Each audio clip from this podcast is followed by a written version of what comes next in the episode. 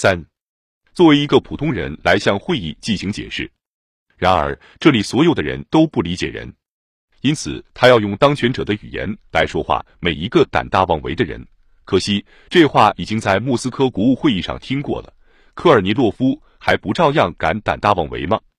既然死刑是必要的，托洛茨基在自己的发言中问道，那么他克伦斯基怎么又敢于说不会使用它呢？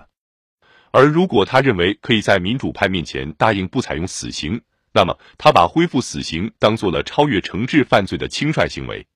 整个大厅的人都同意这种说法，有些人不作声，另一些人则狂怒起来。克伦斯基的自白既使自己，也使临时政府在当时完全威信扫地了。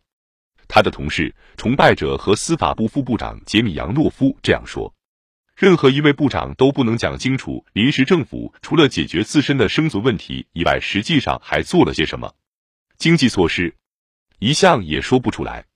和平政策，最直言不讳的前司法部长扎鲁德内伊说：“我不知道临时政府在这方面做了什么没有，我没有看到这一点。”扎鲁德内伊不无迟疑的抱怨说：“全部权力都掌握在一个人手里，部长们的去留要按照这个人的暗示而定。”策列铁里不甚惊异的附和说：“就让民主派自己责备自己吧，既然他那位身居高位的代表头脑发昏的话。”然而，正是策列铁里比谁都更充分的体现了导致波拿巴政权倾向的那些民主派特征。为什么克伦斯基占据了他现在所占据的那个位子？托洛茨基提出了异议：克伦斯基所补空缺是由民主派的软弱和踌躇腾出来的。在这里。我还没有听到任何一个发言人承担起了为执政内阁或者为他的主席进行辩护不那么令人羡慕的荣誉。在抗议风暴过后，发言人继续讲下去。我很遗憾，此刻在大厅里如此激动的表达出来的那个观点，在这个讲台上没有清楚的表达出来。没有一个发言人走到这里来告诉我们，你们为什么为过去的联合政府进行辩论？为什么又在关心未来的联合政府？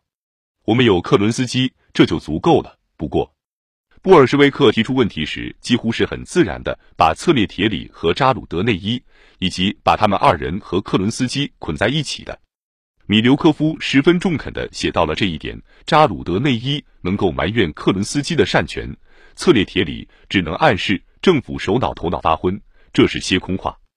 当托洛茨基在民主会议上指出没有任何人出面公开为克伦斯基辩护时，会议马上就感觉到这是一个共同的敌人所说的话。代表政权的人谈论政权，不外是把它当做负担和不幸来谈论，为政权而斗争。部长佩舍霍诺夫告诫说：“现在政权代表的是大家唯恐避之不及的东西，是这样吗？”科尔尼洛夫就没有回避。不过，还是十分新鲜的教训已经被忘记了一半。策列铁里对自己不去掌握政权而催促苏维埃去掌握政权的布尔什维克愤恨不已。其他人附和策列铁里的意见。是的，布尔什维克是应该取得政权。这话从主席团桌子后面说出来了。阿夫克先季耶夫对坐在离他很近的施里亚普尼科夫说：“你们去夺取政权吧，群众是跟着你们的。”在回答邻座这种强调时，施里亚普尼科夫建议，首先还是把政权问题摆到主席团桌面上来。通过讲台上的发言和会场外的交谈表现出来的对布尔什维克半讽刺性的挑衅行为，部分是嘲弄，部分是试探。这些身处彼得格勒、莫斯科和多个外省苏维埃领导地位的人，下一步到底想干什么？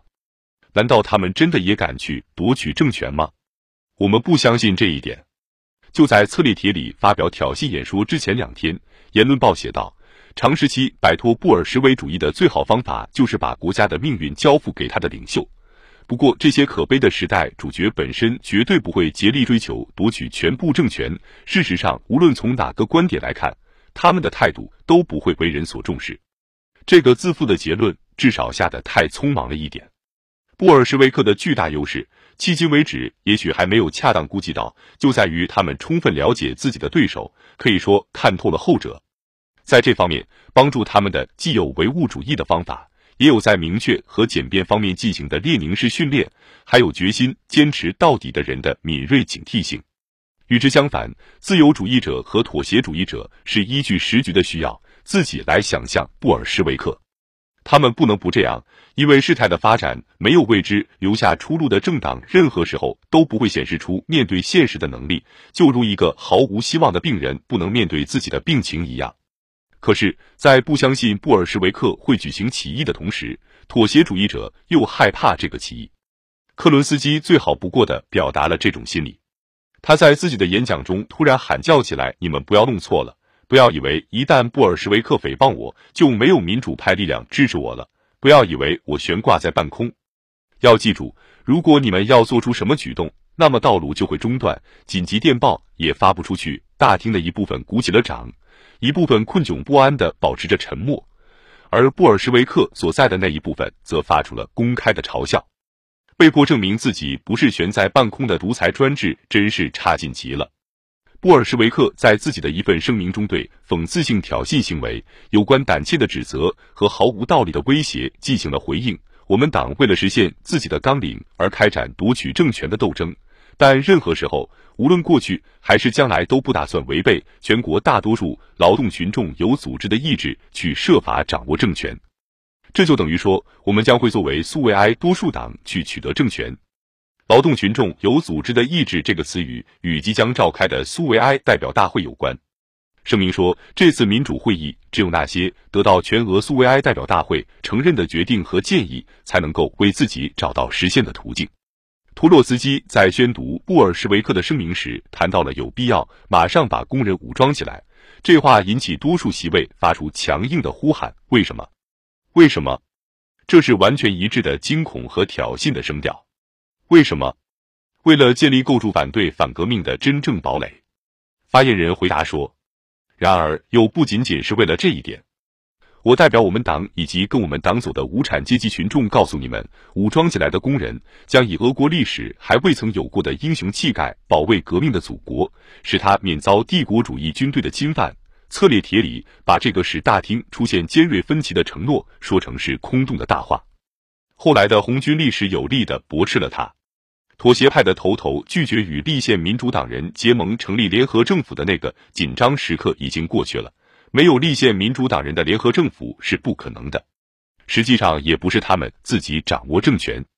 斯科别列夫自作聪明地说：“我们早在二月二十七日就可以掌握政权，但是我们运用自己的全部影响力，使资产阶级分子摆脱窘境，并且让他们取得了政权。”为什么正是这些先生又阻止摆脱了窘境的科尔尼洛夫分子取得政权呢？